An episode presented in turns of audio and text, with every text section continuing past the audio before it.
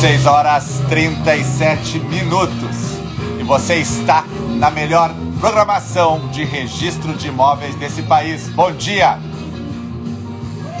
Bom dia, Davis. Bom dia, Gera Gera 50. Bom dia, Pedro. Bom dia, Eduardo. Bom dia, Isis. Bom dia, Larice. Bom dia, Letícia Bayer. Bom dia, Fabiola. Bom dia, Andréa Lins Brasil.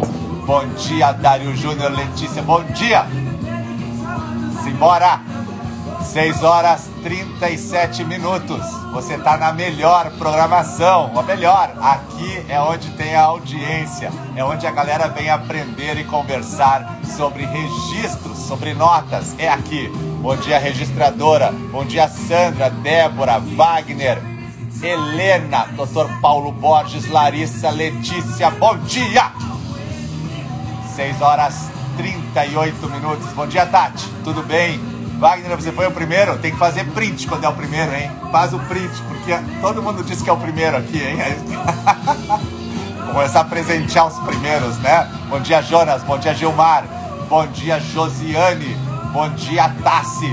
Bom dia, bom dia, bom dia, Randos. Bom dia. 63 pessoas aqui. Cedo, frio? Quem tá com frio aí? Diz o nome da cidade que tá frio, hein? Porto Velho. Porto Velho não tá frio, Helena. Não pode ser verdade, né? Quantos graus está na cidade de vocês? Eu quero saber se alguém está abaixo de 5 graus aí. Alguém está com menos de 5? Se alguém está com menos de 5, eu quero saber, né? Bom dia, Patrícia. Bom dia, Josiane. Renan Oficial, bom dia. Maravilha, hein? Aqui tá 2 graus. Pra variar, né? Hoje eu não trouxe o poncho. Aliás, é poncho ou é pala, hein? Alguns falam que é pala, sabe que é poncho. Rio Pardo 3 graus. Curitiba tá abaixo de 5. Maravilha. Bom dia de Salvador. Ricardo, Salvador não faz frio. Impossível, né? Impossível fazer frio, né? Bom dia! Satisfação estar aqui, 6 horas 39 minutos. A gente começando mais um café com registro imóveis. Laura, bom dia, Laura. Carvalho, bom dia. Aí também, Letícia, tá gelado? Porto Alegre tá bem fresco. Professor Bernardo Chese chegando agora. Ingrid Souza, Bom dia, bom dia, bom dia. Bom dia, 6 horas 39 minutos, 88 pessoas aqui, o pessoal que acorda cedo, o pessoal que gosta de participar do registro de imóveis de manhã cedo, café com RI. E a galera tá baixa a temperatura, né? Na minha, no meu aqui tá 2 graus, tem gente com 3, com 4, com 5.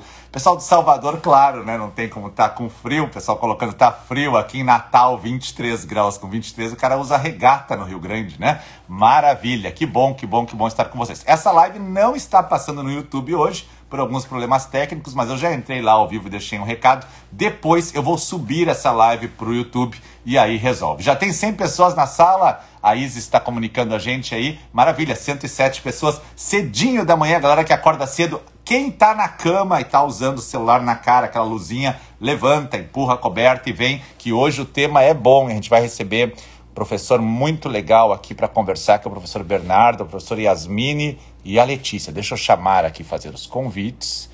Peraí. E já vamos entrar hoje live a concorrência que suporte, né? E o sistema também. Vamos nessa. Convite 110 pessoas ao vivo, 6 horas e 41 minutos. Bom dia, bom dia, prof. Yasmine. Bom dia, prof. Letícia. Bom dia, professor bom Bernardo. Dia, bom, bom dia. Bom dia. Tudo o bem? Que, que... O que, que é a Yasmine de regata, por favor. É isso. Alguém. É. Não, professor eu, Bernardo eu tô também. Hoje eu, Eu vim tô de de regata manta. só para fazer inveja em vocês, né? As Ah, tá. vantagens de morar no Nordeste. Aqui a gente não tem 2 graus, 5 graus, nada disso. Entendi. Professor Bernardo, quantos graus está aí em Salvador?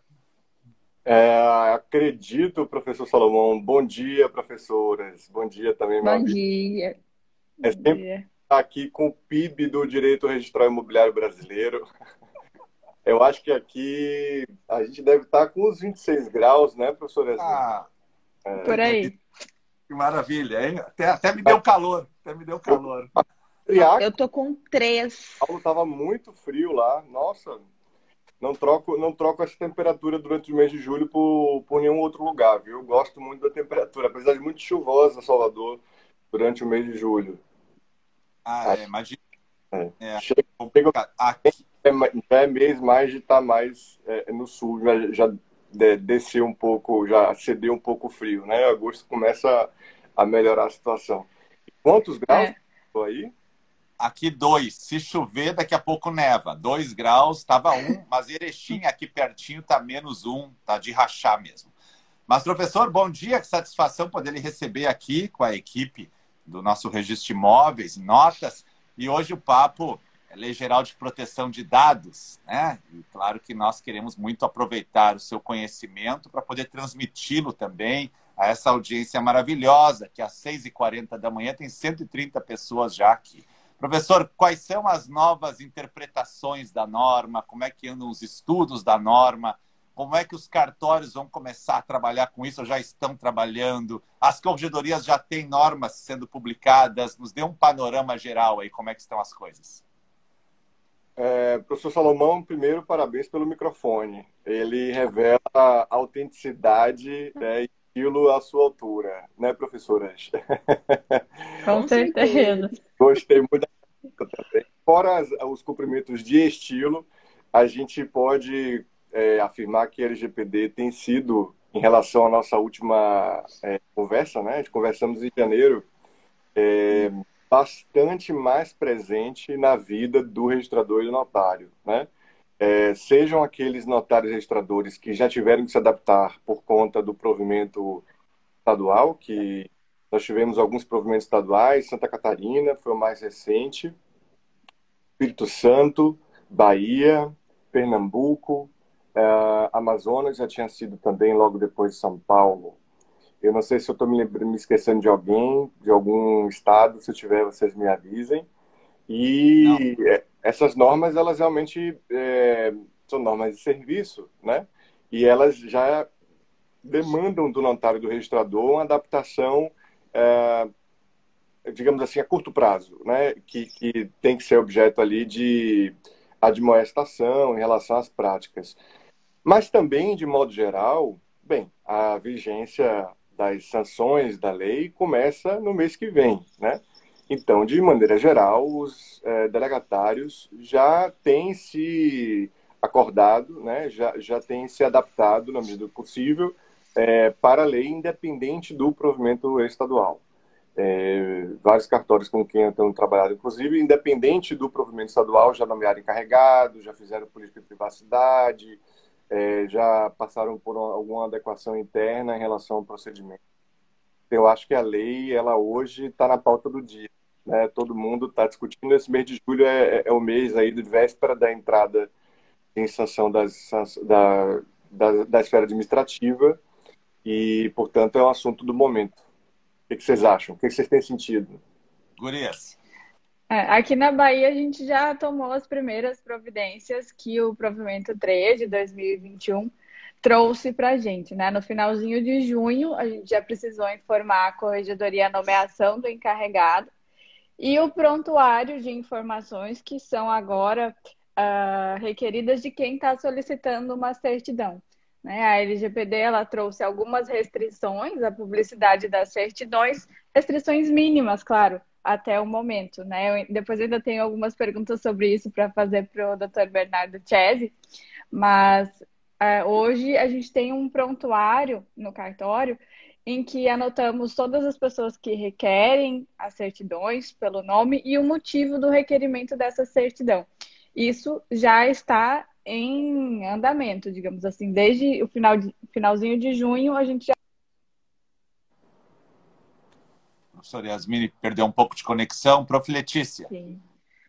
Bom dia, bom dia, professor Bernardo. E muito interessante isso que a professora Yasmini falou, porque aqui em São Paulo, apesar do provimento já ter um pouco mais de, de tempo, né? A gente já tem um provimento mais antigo que entrou no corpo das normas, mesmo a gente não teve essa necessidade de fazer um pré-cadastro de quem estaria pedindo as certidões normais, né? Uma certidão de matrícula normalmente, ou uma certidão, inclusive nas de registro civil, inclusive nas lives que a Arpen fez e que a, A própria em Brasil também soltou algumas lives para auxiliar o registrador civil que fosse fazer o fluxo dos, dos principais é, serviços né, que a gente presta, de todos os serviços, aliás, porque na, na própria live da ARPEN falaram que a gente tem que ter um fluxo, inclusive, com a questão administrativa, né?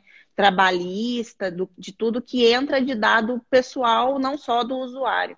Mas uma das minhas perguntas seria essa, professor Bernardo. É, qual que é a necessidade da gente agora perguntar para a parte qual é o interesse dela em requerer as certidões, porque a certidão, a gente tem a lei 6015, né?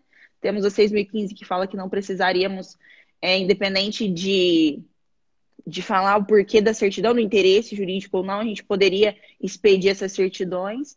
E agora temos o provimento da Bahia, então, que traz esse pré-cadastro de quem que está pedindo e por que está pedindo, e temos provimentos que não falam absolutamente nada. São Paulo só menciona aquelas certidões em bloco, né, que seriam, que poderiam ser funda é, fundamentalmente, fundamentadamente negadas. Também gostaria que o professor falasse sobre isso. Então, o que, que mudou em relação a expedir certidões? As certidões em geral, que nós, né, que vem legalmente de um fundamento legal nosso, e as certidões em bloco, essas certidões que normalmente imobiliárias ou algumas prestadoras de serviços podem requerer para outros fins que não aqueles que estão na, na 6.015? Pois não, professora Letícia, é, é uma pergunta muito interessante, né? O grande debate, um dos grandes debates em relação à lei de proteção de dados é a publicidade dos dados dos livros cartoriais. Então, de um lado, você tem privacidade tutelada pela lei, de outro você tem publicidade. Como é que essas duas coisas se coadunam? Né? É, em primeiro lugar, é, é, preciso lembrar que o delegatário, notário registrador, tem o dever de guarda das informações dos livros.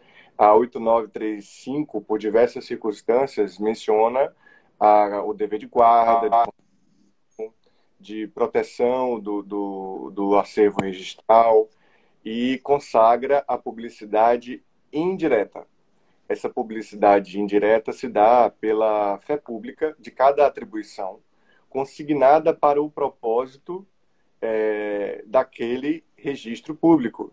Então, a fé pública do registro de imóveis é, se volta a consignar situações relacionadas a atos jurídicos, conforme o artigo 1 é, portanto, relacionada à propriedade imobiliária registro civil de pessoas naturais em relação àquelas circunstâncias das pessoas naturais que são tipicamente classificadas em lei.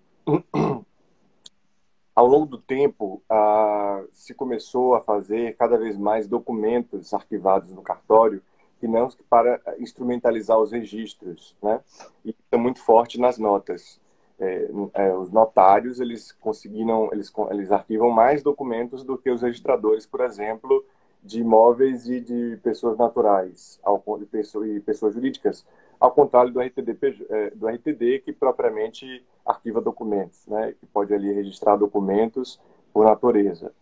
É, e aí, se você for notar, o artigo 16 e 17 da 6015, eles têm diferentes alcances. O artigo 17, ele coloca expressamente que se deve dar, por qualquer motivo, a qualquer pessoa, certidão de um registro.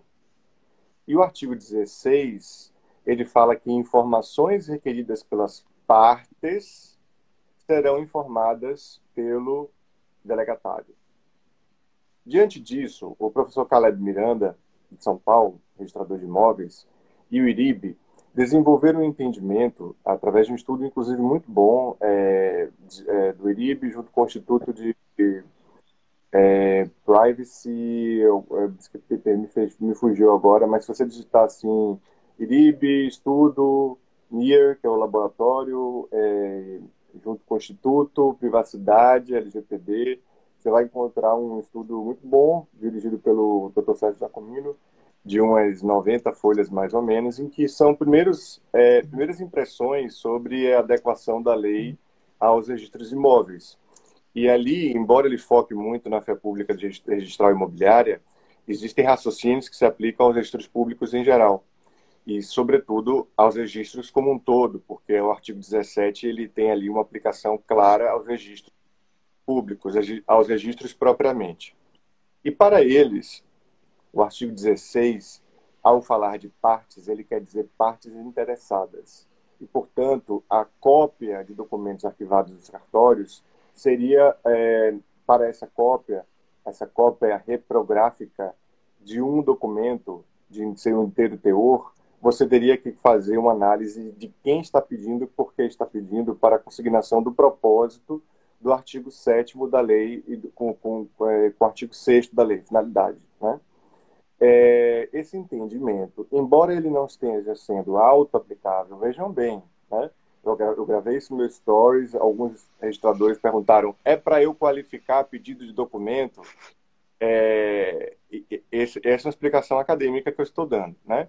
embora esse documento, esse entendimento, ele não tenha sido, é, digamos assim, reconhecido ainda expressamente em seu inteiro teor, né, por uma corregedoria, ele influenciou, é possível dizer que ele influenciou é, o provimento de São Paulo, que por, por, sua vez influenciou também os outros provimentos do, das corregedorias locais.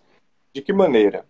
Para, para esse grupo é, intelectual, né, para esses expoentes do direito registral imobiliário, é, o artigo 17 ele também se aplica somente a registros e não se aplica aos indicadores que existem nos cartórios. E nós temos indicadores reconhecidos na lei no RI e no RPJ, né? No R, no R, no R, no, R, no pessoas jurídicas nós temos, no, acho que acho, professor, é títulos do jurídica que tem na lei o índice. Me esqueci agora, letra, livro A, que é o de Registro. protocolo. Vocês se lembram? O títulos e documentos tem um indicador pessoal na RPD. Obrigado. Obrigado. Então, títulos e documentos tem um indicador pessoal reconhecido na lei, mas todo mundo sabe que todo cartório tem um índice pessoal, lógico, né? Se algum notário é procurado, tem escritura do professor Salomão, aí ele vai saber procurar. Então, é, para o professor Caleb, é, o artigo na RDI de 2020, lá do IRIB, muito bom, recomendo a leitura para vocês se ambientarem nesse debate. É, o artigo 16, ele se aplica também aos livros, é, aos, aos, indicadores, que não são os, os registros. Então, quando alguém chega no cartório procurando saber quais são os registros que tem professor Yasmini, é, essa pessoa teria que ser uma parte interessada, porque se estaria aplicando o artigo 16. É, e como é que isso parou em pé no provimento de São Paulo? São Paulo tem um outro problema maior do que a determinação informativa, que é esse princípio que a 13709 consigna na LGPD. O que é autodeterminação informativa? É o direito de todo titular de dados pessoais saber quem está tratando seus dados, como está tratando seus dados e que dados estão onde. Então, tudo essa, toda essa discussão passa por uma proteção desse dado pessoal uma mitigação de possível difusão, olha a literação, uma difusão do, do, do acervo, né, do, do, conteúdo do acervo a pessoas que não sejam interessadas, a pessoas que sejam é, que não tenham uma finalidade condizente com o que a lei estabelece como autorizado. E Professor, aí, então, então quer dizer que assim, se uma pessoa quiser chegar no cartório daqui a alguns dias e começar a pedir informações aleatórias para saber o patrimônio de alguém, para saber, sei lá, como é que foi o divórcio de alguém, para saber no indicador as informações do que essa pessoa já teve, que não teve. Isso vai começar a ser uma coisa mais é, limitada, mais sensível? É, então, professor, eu posso contar como é que os provimentos resolveram e aí a gente fala um pouco de prognóstico do CNJ, pode ser? Claro, claro. Contexto histórico, tem até um, um usuário assim, meu Deus, quanta informação, né? Que, que hum. confusão de conceitos realmente a gente tem que estudar. A LGPD ela, ela vai modificar, já está modificando, ela vai modificar profundamente a atividade notarial registral. Os notários registradores são é, colocados expressamente no artigo 23, parágrafo 4 como obrigados a seu cumprimento. e não poderia ser diferente. Os cartórios são repositórios de arquivos cheios de dados pessoais dos, do, do, da, dos usuários, né? Então, professor, como é que São Paulo resolveu? Eu dizia que, além dessa questão das buscas, além da cópia de documentos, sempre houve a preocupação em empresas que escaneassem o acervo registral para outros fins. Então, empresa imobiliária X, ele quer mapear, né, né professora Letícia, o, a, a, a, as matrículas do bairro. Ela quer saber quanto é que está sendo praticado de preço. Ela quer saber quem são os proprietários que ela possa contactar para possível venda, locação. Então, ali existe um objetivo de mapeamento, é, de reprodução integral desse acervo registral. E nós começamos a ter em São Paulo vários pedidos de, é, de dados em massa que passaram a ser, ser chamados pedidos em bloco de certidões. Eu quero a certidão das matrículas de 1 a 1000. Eu quero depois as matrículas de 1, 1001 a 2000, tá certo? E essas coisas foram juntadas junto, é, é, é, conjuntamente com o problema dos pedidos anômalos é, aos cartórios. E aqui eu quero abrir um parêntese ao ponto anterior, que esse não é um problema só do registro imobiliário nós temos um debate muito intenso no registro civil de pessoas naturais sobre entidades que estejam interessadas na reprodução integral do acervo. Pode conversar um pouco mais depois sobre isso com a doutora Letícia. Mas, enfim, é, no, aliás, inclusive o próprio governo, né, que tem um debate intenso é. sobre a reprodução automática dessa. Tinha entidades religiosas que vinham pedir esse acervo para fazer um histórico da, dos ascendentes. Eu me lembro que isso o pessoal chegava no cartório e queria fotografar o acervo determinada religião para ter isso aí. E, e, hoje, eu na época não liberei os dados, eu me lembro, há muitos anos, mais de 20 anos. Mas hoje eu sei que muita coisa está na rede. Muita coisa está na rede, isso aí, né? É, é uma outra cultura, né? Eu só queria chegar no, no provimento de São Paulo. Então, o que, que o provimento de São Paulo fez? Ele é, trouxe uma proibição ele coloca expressamente a capacidade negativa do oficial de registro em relação a esses pedidos em bloco. Foi o que a professora Letícia disse, né? É, e ele também desperta atenção para pedidos anômalos, que são os quesitos atípicos, que são formulados ao cartório. Quero saber com quem a Caixa Econômica Federal contraiu, é, celebrou cédula de crédito rural em 1997. É, para o, o de São Paulo, esses são, esses são é, é, quesitos inusuais e não são condizentes com a finalidade do registro imobiliário, por exemplo. E eu coaduno desse entendimento.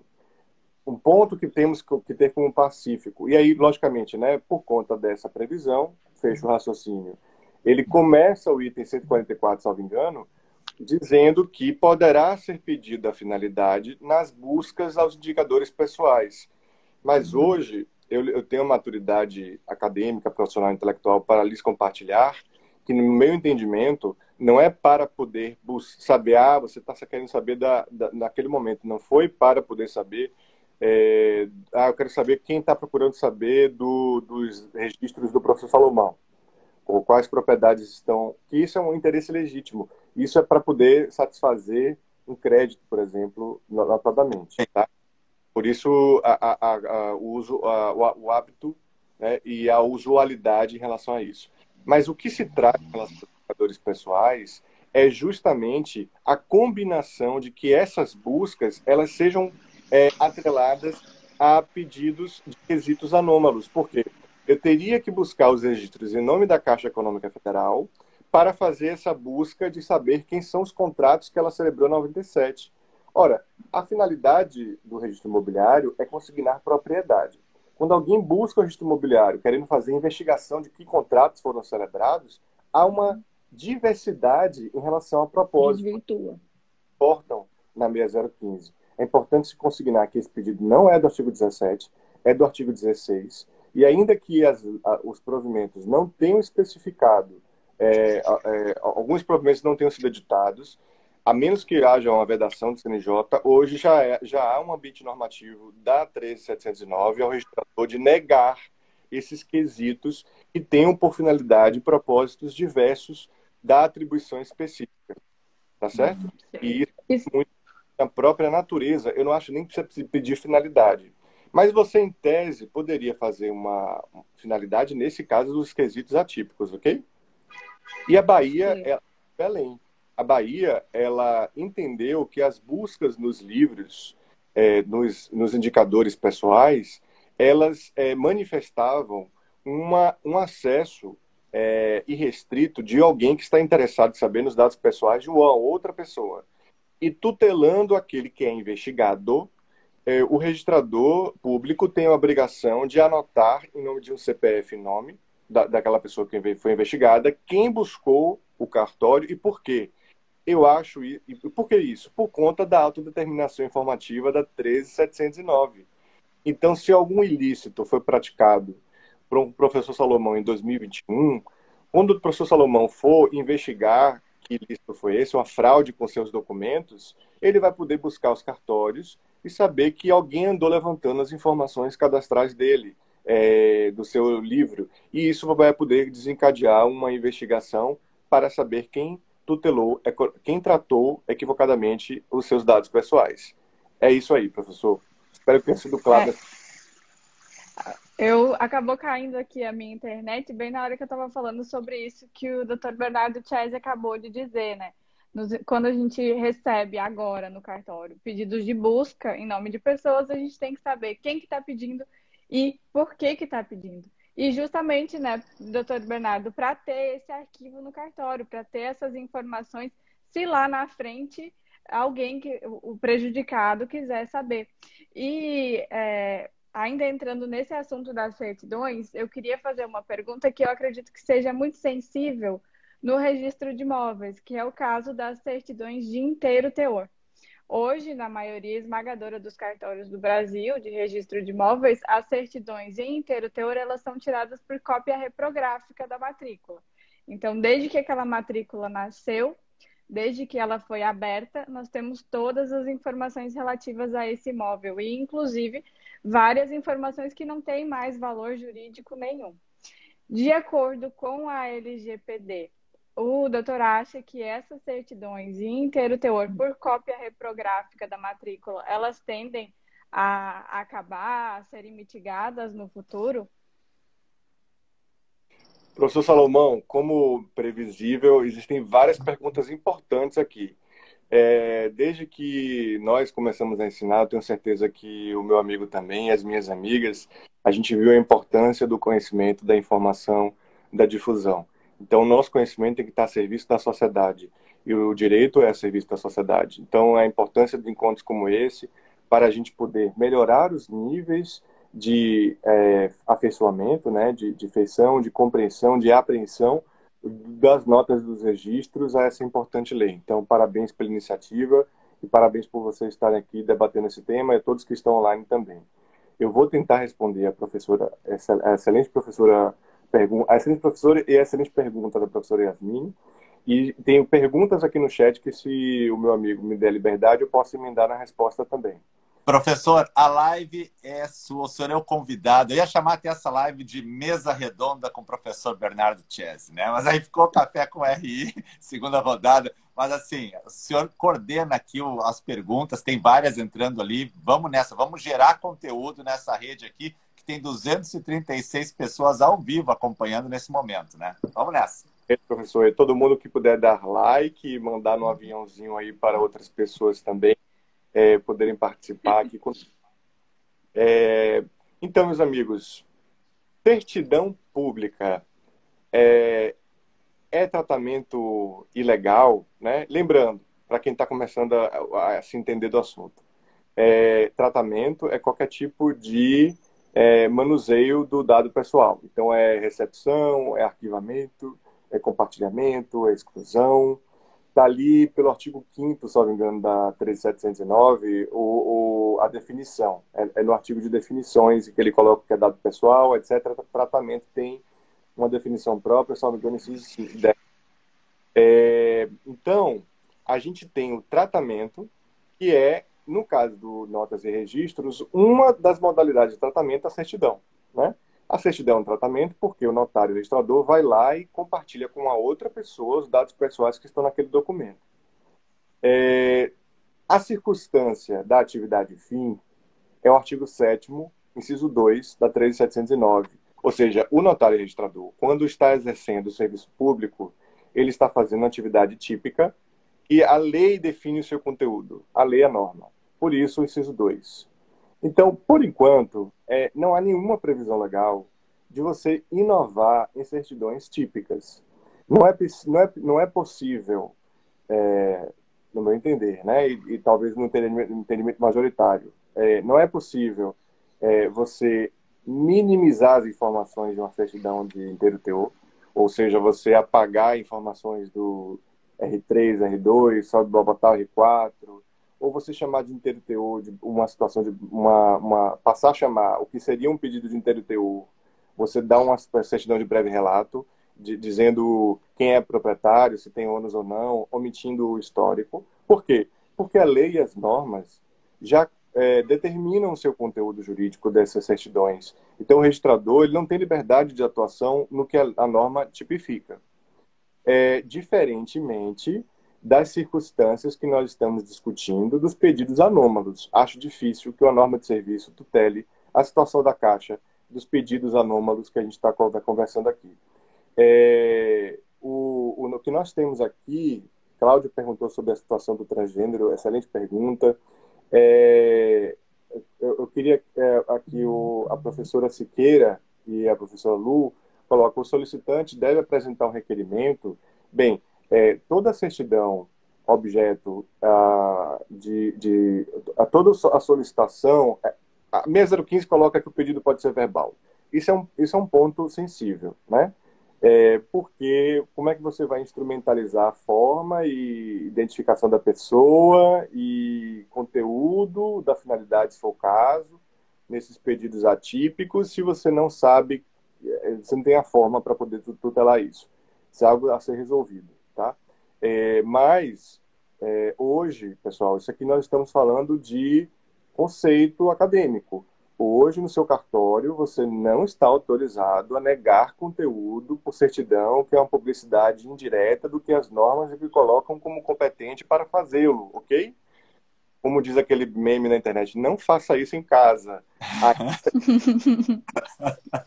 Exatamente. Você Tem. pode, você pode, logicamente, adaptar é, aquelas circunstâncias limite. Por exemplo, é, alguém perguntou aqui, um historiador ele pode ter acesso aos registros? Pesquisa, pesquisa é, para fins acadêmicos, científicos, etc., é uma forma de tratamento de dados.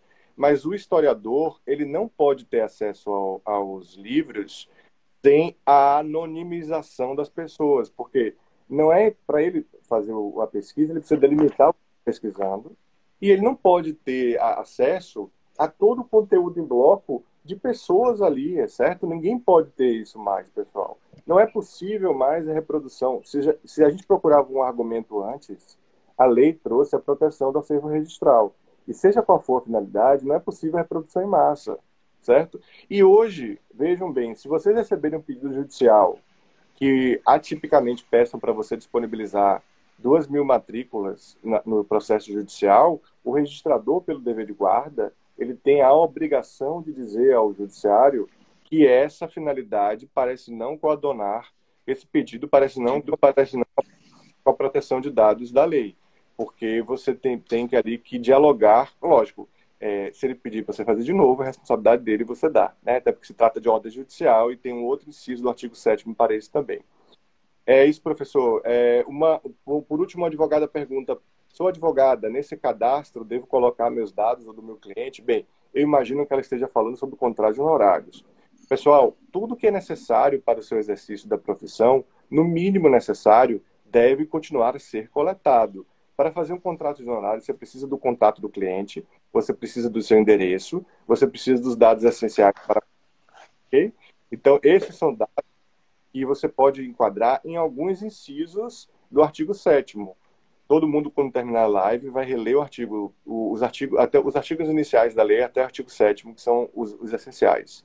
E, aliás, eu acho que toda aula de LGPD devia começar com o sexto e sétimo. É, porque é muito mais lúdico. Então, você enquadra isso em cumprimento é, de obrigação legal, porque o processo judicial vai lhe exigir esses dados do seu cliente. Você enquadra isso para é, processo judicial, ou seja, dados para processo judicial é uma outra circunstância. E você ainda enquadra isso em cumprimento de contrato, para que haja o cumprimento do contrato. Agora, não é todo dado pessoal que tem que ser coletado, tá?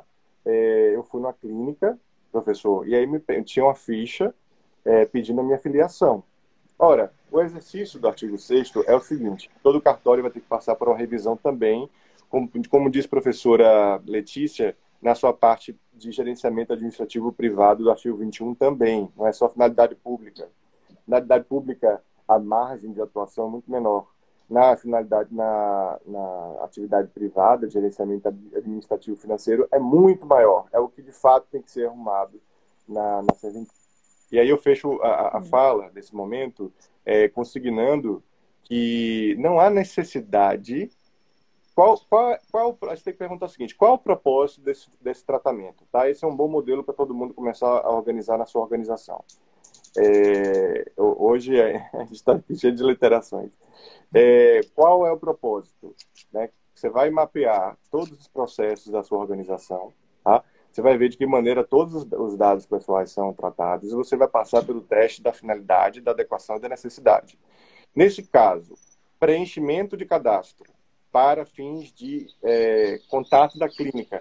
E que finalidades eu posso ter aqui? Contato, ou seja, contato, o médico quer me ligar, né? Contato estrito senso. Cobrança, eu acho que a segunda finalidade pode ser cobrança, ok? Pode ser. Eu não sei se emergência. Emergência pode ser a finalidade? Pode ser eu tive algum intercurso, né? É... Bem, primeiro, contato. Ele precisa da minha filiação para fazer o contato? É necessário? É adequado? Não, não passa pelo teste de finalidade, adequação e necessidade. Segunda finalidade, é, cobrança. Ele não vai cobrar do meu pai e da minha mãe. Não passa. E emergência, na situação da terceira finalidade, eu devo indicar a pessoa que não necessariamente é meu pai e a mãe. E nem o nome do meu pai e da minha mãe vão cumprir para a finalidade de emergência, porque não havia a opção de deixar um contato deles, apenas o nome. Então, esse cadastro não passa pelo teste da LGPD, ele precisa ser adequado. Nas serventias de vocês, precisam também revisar os processos de coleta de dados desnecessários, além da, do período de armazenagem dessas informações porque não é dado a ninguém armazenar para sempre documentos que não foram registrados.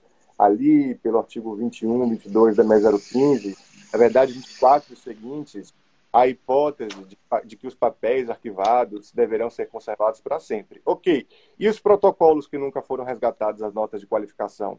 Qual o tempo que você vai manter isso? E o notário? Outro dia, professor, um, um notário que eu tenho um carinho gigantesco, uma admiração, meu amigo pessoal, falou Kese, na real, não estou fazendo nada de LGPD. Tem aqui uma, uma cartilha que surgiu, uma, uma cartilha excelente, por, por sinal.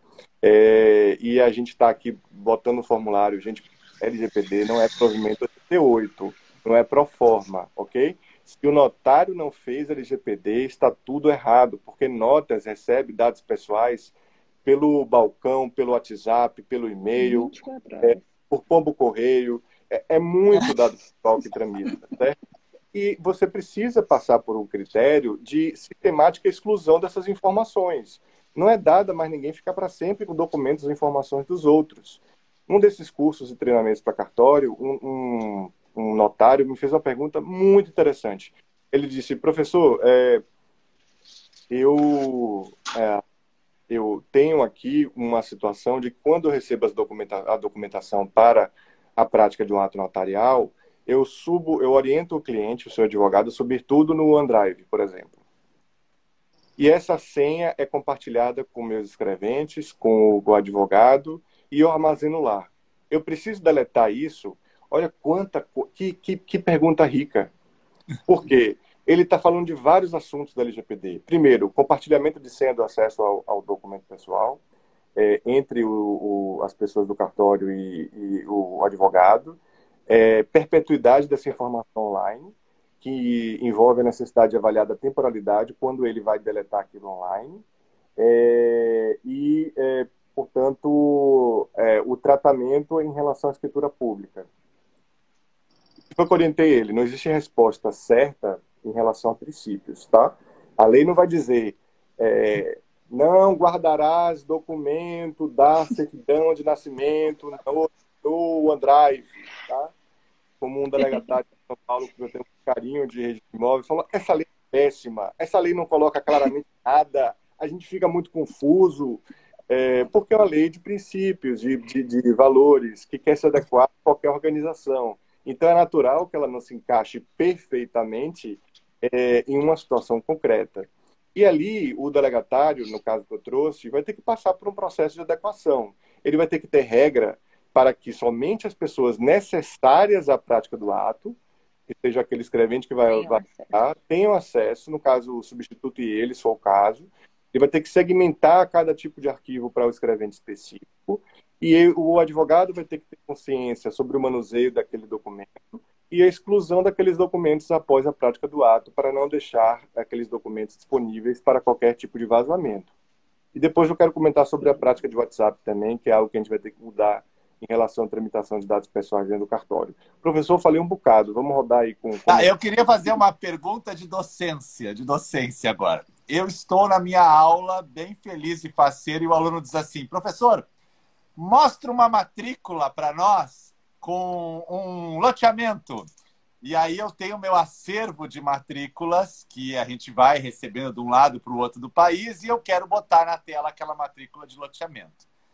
Não posso mostrar os dados das pessoas que ali estão.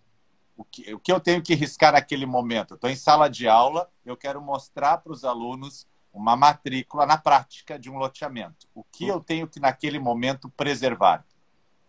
Perfeito. Excelente pergunta. É, fins acadêmicos, eles podem se coadunar. Eu não lembro se tem um inciso específico para acadêmico no artigo 7 Eu estou com meu celular ali, mas acho que eu não consigo pegar agora é, o, meu, o meu 011 e, e, eu queria dar uma olhada no artigo 7 Então, se vocês estão com o computador aí, dá uma olhada no artigo 7 você tem inciso... A Yasmine é multi, multi coisas, ela já deve estar com tudo aberto ali, né? Tô abrindo aqui, só um minutinho. É aí, mas, mas, mas, o artigo 7 traz ali. É, a gente pode.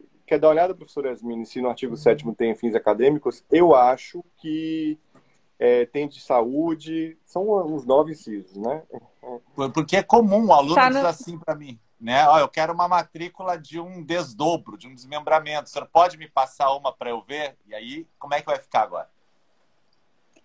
Exatamente, está no artigo 4 professor, dizendo que a lei, a LGPD, ela não vai se aplicar, a gente não vai aplicar é, ao tratamento de dados pessoais para fins realizados exclusivamente acadêmicos, aplicando-se a esta hipótese o artigo 7 e o 11. Então, nesse caso de, de fins acadêmicos, a gente tem aí uma mitigação, né, dessa proteção dos dados.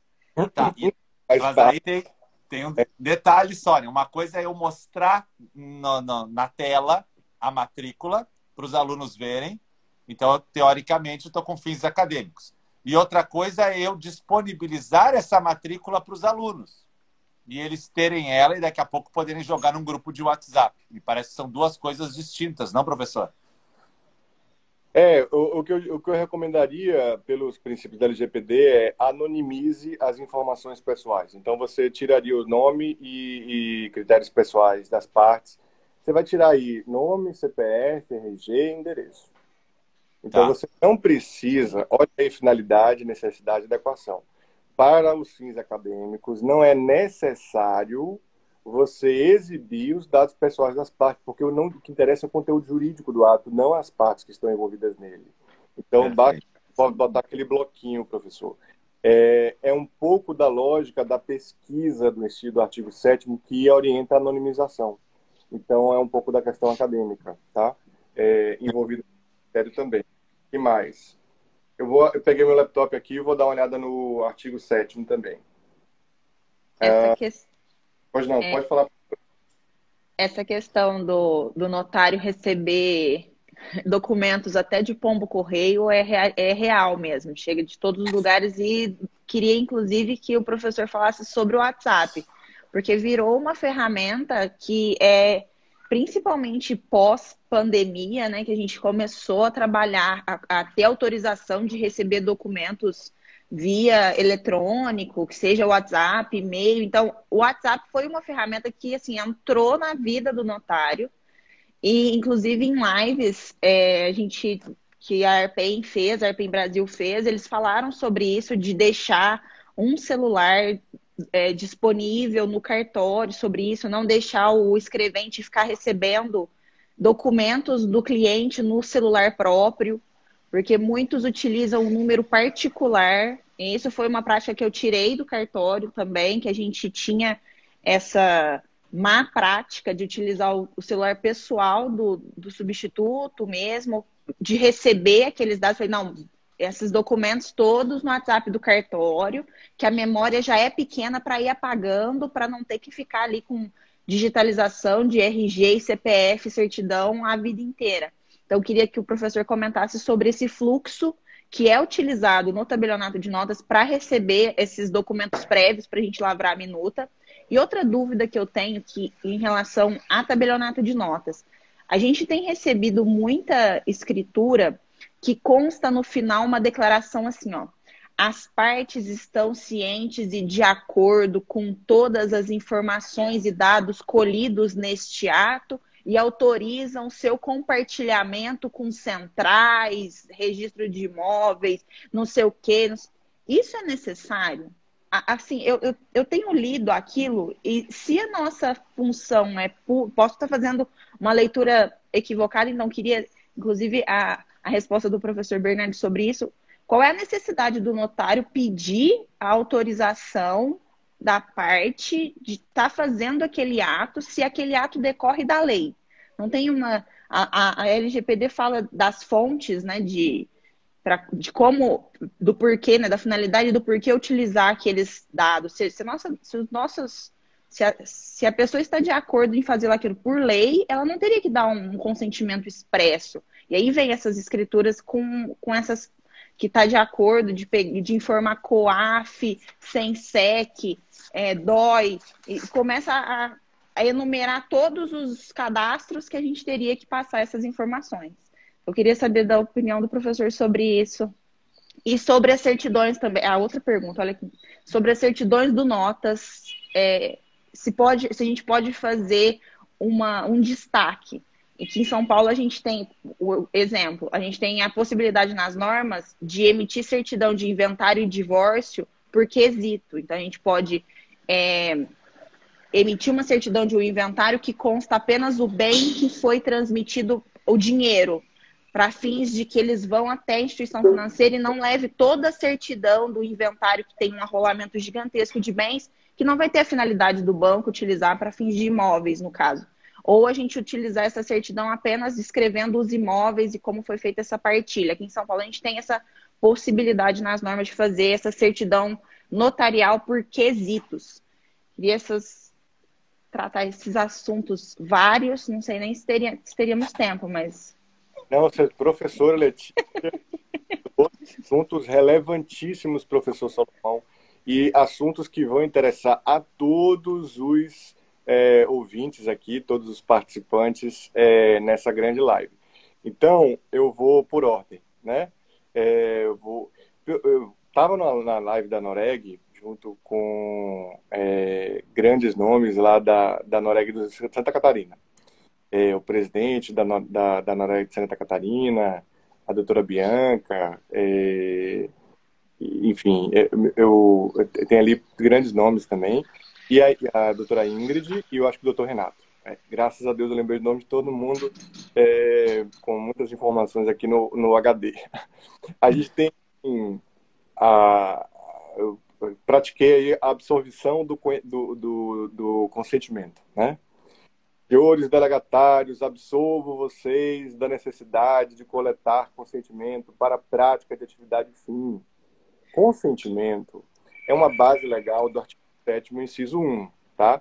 que traz ali circunstâncias em que o controlador daquele, quem passará a ser o controlador daquele dado pessoal, precisa colher a autorização do titular do dado pessoal para uma finalidade que seja de consentimento. E basicamente isso tem muito a ver com marketing, ok? Isso tem a ver com publicidade. É, quando o professor Yasmine vai comprar um carro na concessionária e no dia seguinte ela recebe uma ligação de um banco, uma loja de banco de couro, houve um tratamento ilegal de, dos dados da professora Yasmine, porque a concessionária compartilhou os dados dela com a empresa de banco de couro sem a sua autorização. E todos nós estamos sendo agora demandados na internet de autorização. A gente está dando consentimento. Aqueles cookies, eles também têm uma opção de marketing, que é para ele mapear o seu comportamento e compartilhar aquilo e utilizar aquele comportamento para ele vender serviço é, você pode destacar essa opção. E uma importante drogaria foi autuada pelo PROCON, porque não estava expressando o dever de consentimento do consumidor em ticar de fora essa opção de propaganda. Quando lhe era pedido o consentimento, era pacote 71. Bote aqui desconto, é, marketing, comunicação, emergência, etc, etc. Então, gente, consentimento, você vai ter uma aplicação em notas e registros, talvez em relação ao protocolo. Porque se as normas elas não dados necessários ao apresentante, por exemplo, tá? É, você não vai ter uma norma legal, você vai ter um legítimo interesse. Mas eu, por cautela, é, tenho orientado aos, aos nossos alunos e é, no protocolo é, colete o mínimo, mínimo necessário para apresentar e que ele esteja cientificado sobre a política de privacidade no manuseio daqueles dados, ok?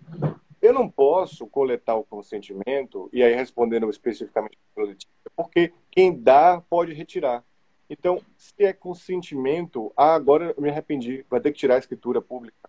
Não dá, porque do ato público é norma legal, inciso 2, não é mais consentimento, ok? E aí, nesse caso, você pode é, conscientizá-lo da política de privacidade. O que é lei, pessoal, o que é norma, ninguém tem que dar consentimento de nada porque está na norma.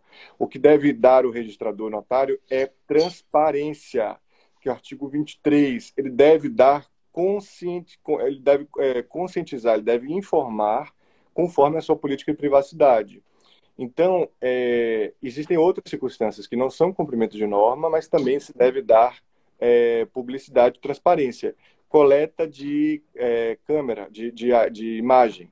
Um usuário vai lá no cartório do professor Salomão e está sendo filmado. Ele não precisa dar consentimento. Algumas empresas de consultoria de LGPD eu vi falando consentimento da videovigilância em cartório. Isso é um absurdo. Aí eu não quero mais consentir, quero que tire a minha imagem de lá. É, a imagem está sendo coletada por um propósito legítimo, um legítimo interesse do controlador daquelas imagens na segurança dos seus próprios colaboradores e usuários, ok? Então, o que deve ser dado é transparência de que maneira aquilo é tratado, qual é a temporalidade desse recurso e quem pode ter acesso. Então, você mitiga os riscos de vazamento. Espero que eu tenha sido claro aí com você, professor Letícia, nesse quesito de consentimento. Não existe consentimento para prática de ato notarial registral.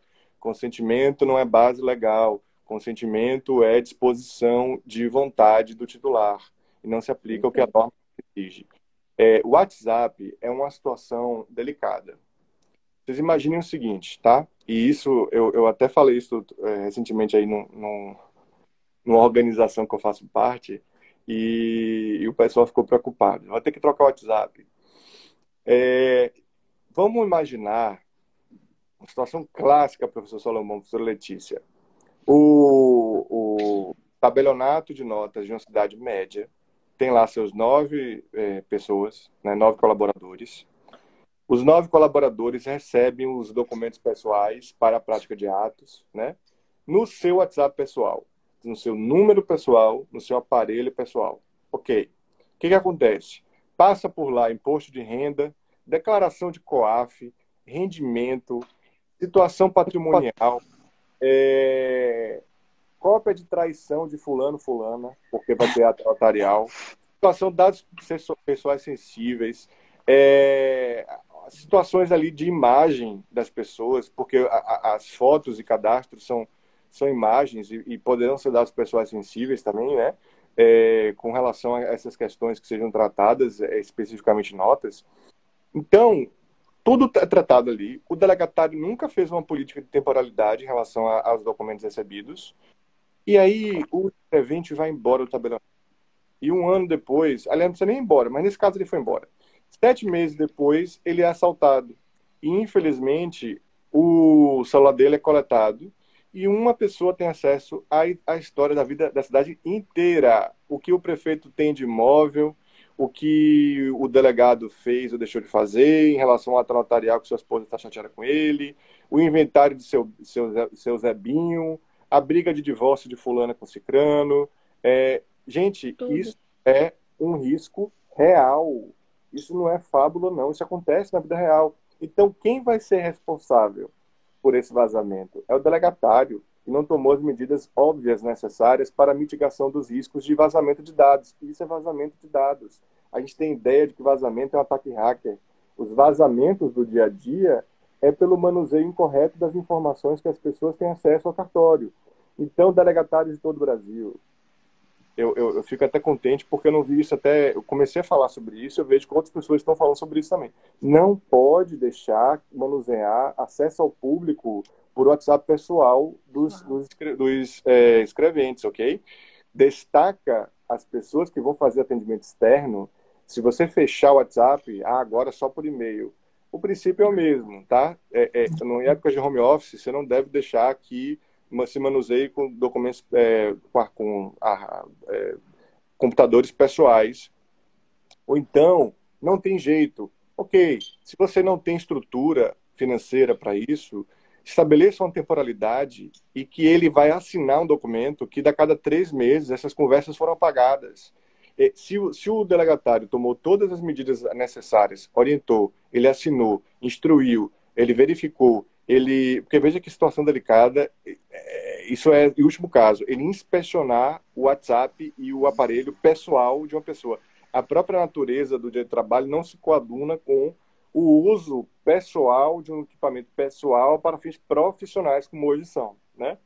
É, então, mas enfim, em última rácio, ele poderia estabelecer uma temporalidade de deletar essas informações do WhatsApp. Mas a orientação que eu dou é revisem o processo de atendimento ao público e, inclusive, o manuseio, o RH interno do, do cartório, a pessoa que, manu, que manuseia aquilo. Ah, eu sou delegatário, eu preciso ter um WhatsApp próprio para mexer seria bom, mas não é necessário porque você é o controlador.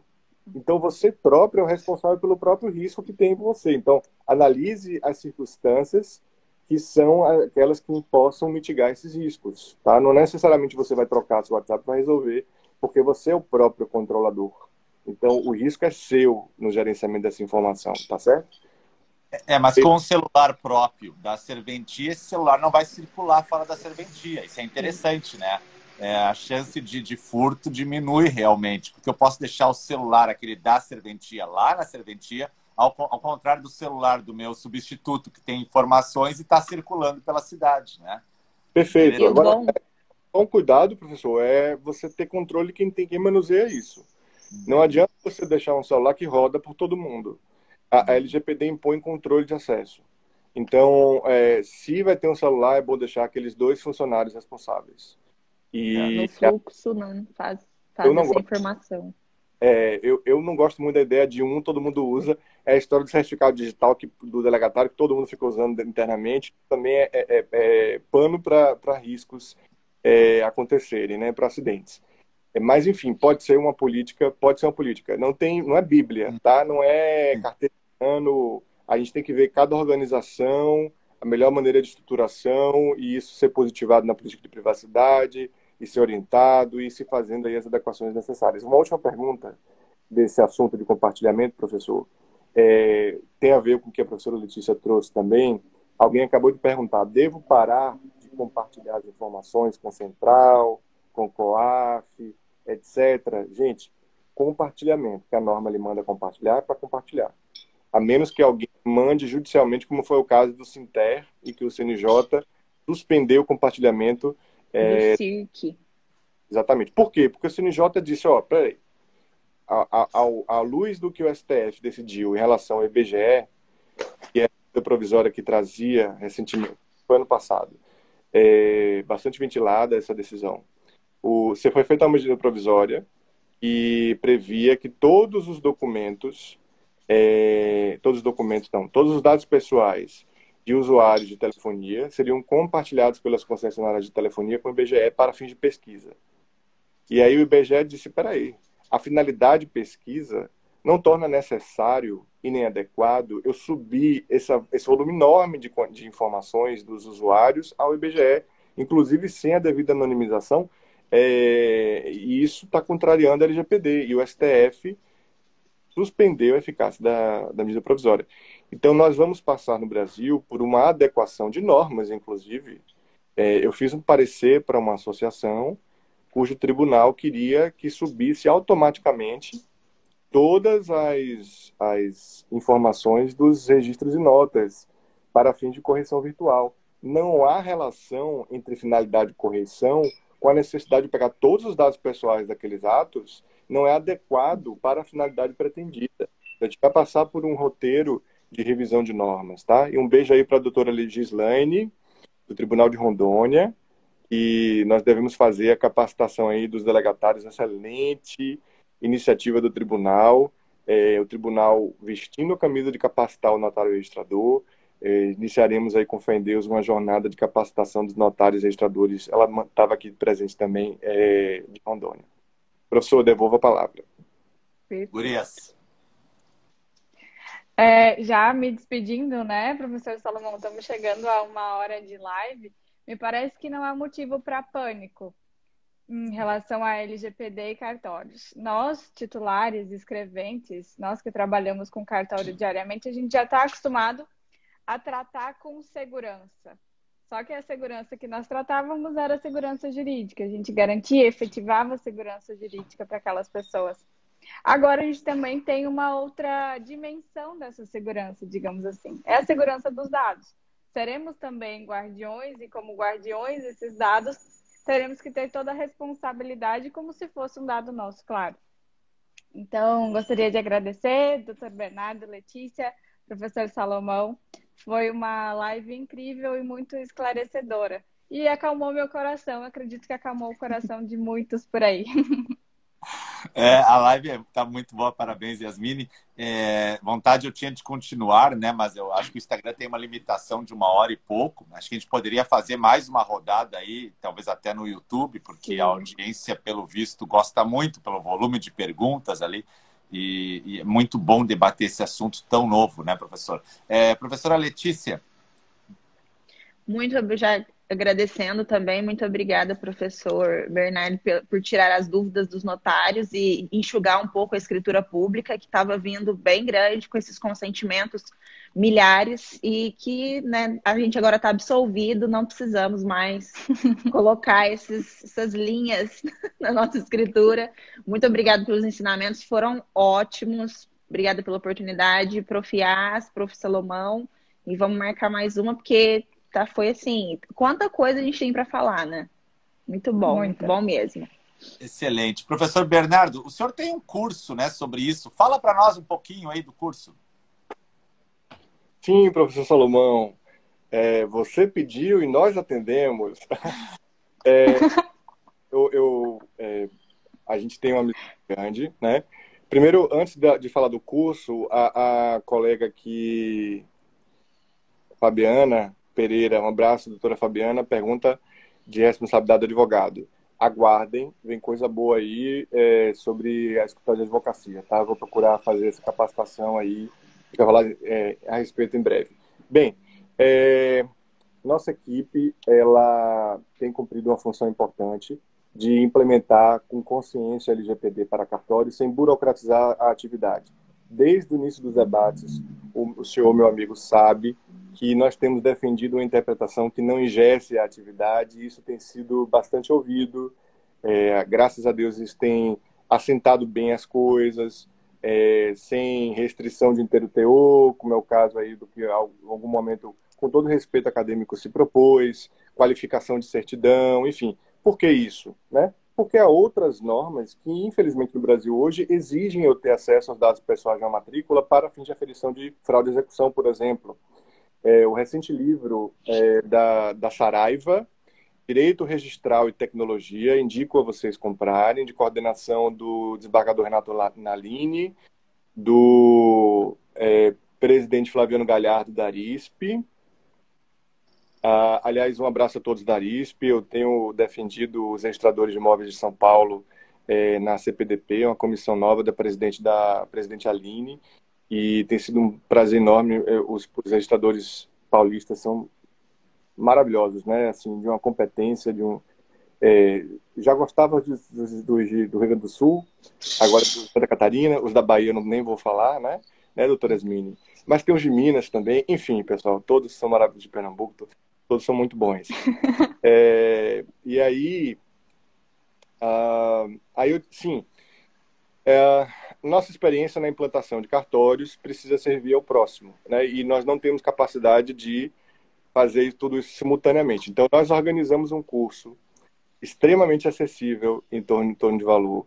É, não vamos enriquecer com isso, para poder democratizar o conhecimento para mais pessoas. Então, nós organizamos um curso prático é, voltado em vários encontros de implementação da LGPD. Então, isso viabiliza que serventias pequenas, que não têm condições de pagar uma consultoria, por exemplo, ela possa comprar o curso e, e, implementar no cartório. Possibilita que o cartório que já fez algumas coisas revisem as práticas. Tem uma modalidade de treinamento. Essa modalidade de treinamento é para serventias médias ou grandes e são feitos em conjunto. Nós organizamos na Bahia um grupo de registradores de imóveis, é, de 12 registradores de imóveis, que nós combinamos aulas, treinamentos ao vivo e minutas, né? É, modelo, padrões de, de comportamento. E tem a consultoria propriamente, né? É, da parte de virtualizada. Então, quem quiser acessar o curso, já está online. É, o, o site é lgpdparacartórios.com.br.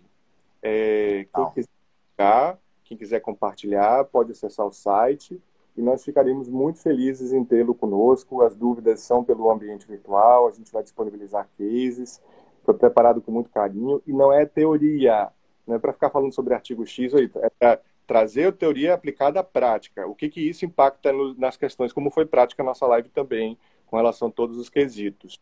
Professor, obrigado pela oportunidade mais uma vez.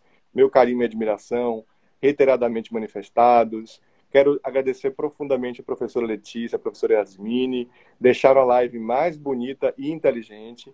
É, e, portanto, muito obrigado aí pela, pela, por estar com vocês. É sempre um estouro essa live com certeza vai repercutir muito. Todos passaram muito tempo repercutindo a live de janeiro que fizemos. E contem comigo, estou à disposição de todos para poder ajudar no que for preciso. Obrigado, professor. Então, pessoal já sabe o curso do professor LGPD para cartórios. Procure no site, se inscreva, escreva sua serventia. Vocês sabem que eu não costumo indicar cursos aqui, salvo se o curso é muito bom, hein? Se o curso é muito bom, eu indico, né? Porque a gente sabe a responsabilidade que tem, porque nós temos 1.600 alunos, então nós sabemos quando vamos indicar, a gente tem que ter a certeza.